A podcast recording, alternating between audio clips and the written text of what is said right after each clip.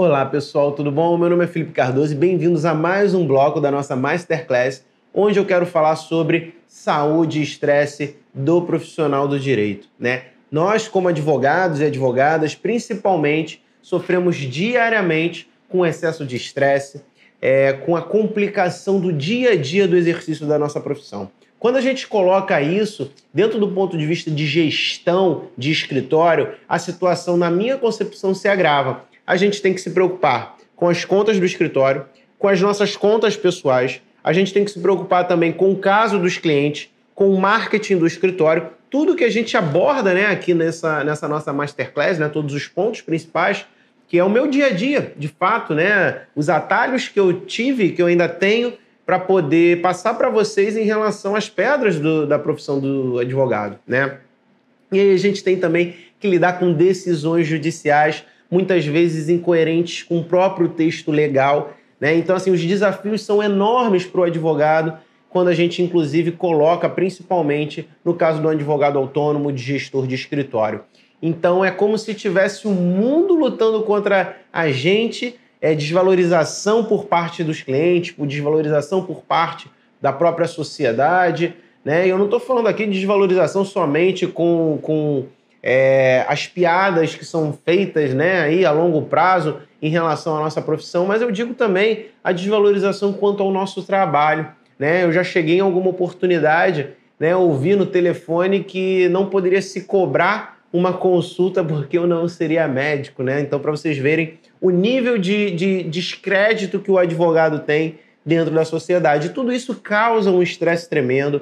É você ter que fechar conta, é cliente que não tem um hábito, às vezes, de pagar em dia, é cliente que não tem um hábito de pagar de forma preventiva, ele só quer trabalhar ali com o processo já, já, já, já com, com já configurado, é a empresa que às vezes não quer pagar uma consultoria. Lembrando que aqui eu não estou generalizando, mas eu estou falando da grande, de uma boa parte, na verdade, do pensamento das pessoas. O brasileiro ele não gosta de gastar na prevenção mas ele gasta muito mais em relação a, a, a consertar né, aquele problema que foi é, configurado ali ao longo dos tempos de negligência, né?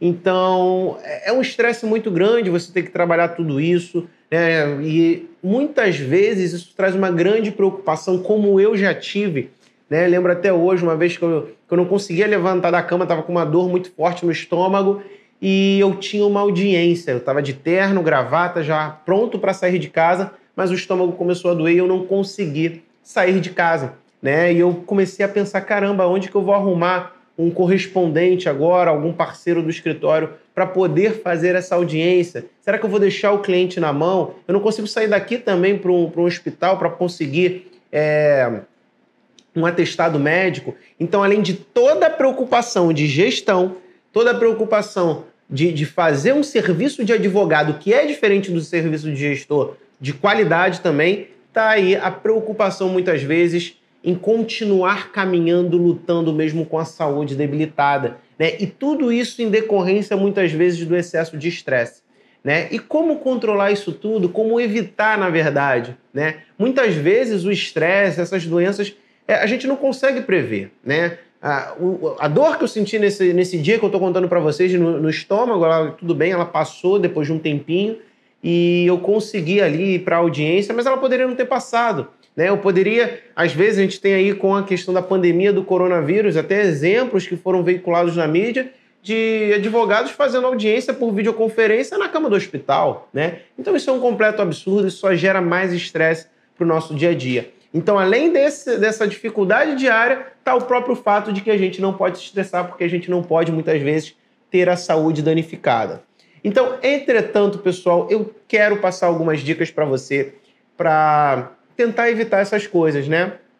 A primeira delas é ter sempre um plano B. Sempre tenha ali um portal de correspondente onde você pode buscar é, parceiros para fazer uma audiência de última hora, caso você não possa, Colegas também você pode estar tá buscando ali. Muitas vezes eu utilizei, na verdade, a grande maioria dos casos, foi quando eu tinha audiência em horários é, concomitantes, né? Então pedia para um colega, é, via com um correspondente para poder fazer aquela audiência, né? Para poder estar em dois lugares ao mesmo tempo, vamos dizer assim. Né? Não tem nenhum problema dentro da sua advocacia você colocar um correspondente.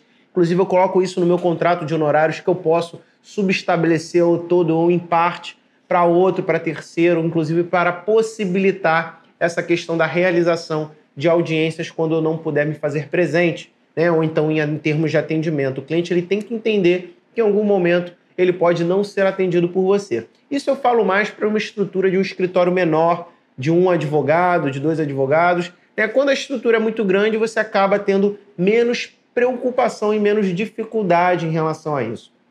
Então sempre tenha um plano bem em mente. Tem diversos portais de, de é, correspondentes na internet, então já procure ali alguns. Conforme for, já tem a lista de telefone de alguns advogados que talvez você possa contar. Já existem advogados que ficam diretamente né, em determinado fórum. Ah, eu estou todo dia no fórum da capital do Rio de Janeiro, no fórum da capital de São Paulo. Então, todo dia eu estou aqui, é, pode contar comigo. Então, ter um contato desse advogado que pode te auxiliar nesse sentido é muito interessante. Tenha também paciência caso algum, algum imprevisto aconteça. O cliente muito provavelmente vai ter feito questão de ser de que você estivesse ali naquele momento. Então converse com ele, explique, fale que você passou toda a estratégia do processo para o correspondente e principalmente faça isso. Quando sempre que você contratar um correspondente, chega para ele e fala assim: olha, é, tenta passar um resumão do processo, coloca um roteiro que esse correspondente vai seguir. Né? E uma, na minha visão, né, é muito importante, eu já atuei também como correspondente, eu, o correspondente ele tem que seguir aquilo que o advogado principal orienta ele. Né? Se um dia você for correspondente também, tente não tomar liberdades que não te deram nos autos daquele processo. Tente sempre questionar, doutor, você quer fazer algum requerimento no processo? Você quer fazer alguma coisa? Ou então, se, se eu pergunta se você vai ter liberdade para fazer alguma indagação, algum questionamento, suscitar alguma coisa. Essa conversa é muito importante de ser conversada antes, justamente para você não exagerar ali, não ir além dos poderes que lhe foram conferidos pelo advogado principal para aquele ato, né? Porque é muito importante, na minha visão processual, estratégia processual, você ter ali é, uma uniformidade na manifestação dos autos. Então não adianta você criar uma estratégia processual e ali uma outra pessoa, um outro advogado chegar e fazer um requerimento completamente diverso daquilo que você planejou para o andamento desse processo. Né? Então é muito importante. E aí agora, pessoal, tirando essa parte, né, tem grupos de WhatsApp também que trabalham com advogados correspondentes. Tirando essa parte aí de contenção, né, já para você ali diminuir os prejuízos quando um problema acontece, existe a parte preventiva, né? E o conselho que eu passo para vocês. Aqui no escritório a gente tem horário de atendimento, a gente atende de 9 às 18 horas, sendo que o atendimento ao cliente é sempre de 10 até as, 15, às 17 horas. Isso porque se a pessoa chega até as 17, eu consigo atender uma hora de atendimento, até as 18, fecho o escritório. Então, em tese, eu tenho o meu horário, de, o término do meu expediente ali sempre às 18. Óbvio que eu passo do horário quase todo dia, na maioria das vezes. Só que não é questão de atendimento, é questão de é serviço interno, administrativo. Né? Então é um outro tipo de serviço que tem que ser feito e eu faço quando não é necessário, quando eu não tenho, na verdade, na agenda algo que é algo de emergência ali para fazer, eu faço também, eu passo do horário. Mas sempre tente respeitar um horário de trabalho, né? Sempre tente é, separar a tua vida pessoal da tua vida profissional. Saiu do trabalho, está em casa, mesmo se for um amigo, um parente, se não for algo muito sério, muito grave, se não for algo emergencial, fala para ele, poxa, me procura amanhã, vamos resolver isso. Eu várias vezes eu falo isso não é por mentira, não é por, por falta de boa vontade, não é por não querer ajudar. Eu falo, realmente, olha, minha cabeça agora não está funcionando é, perfeitamente, vamos dizer assim, para eu poder te orientar da melhor forma possível. Então, se possível, é, procura amanhã.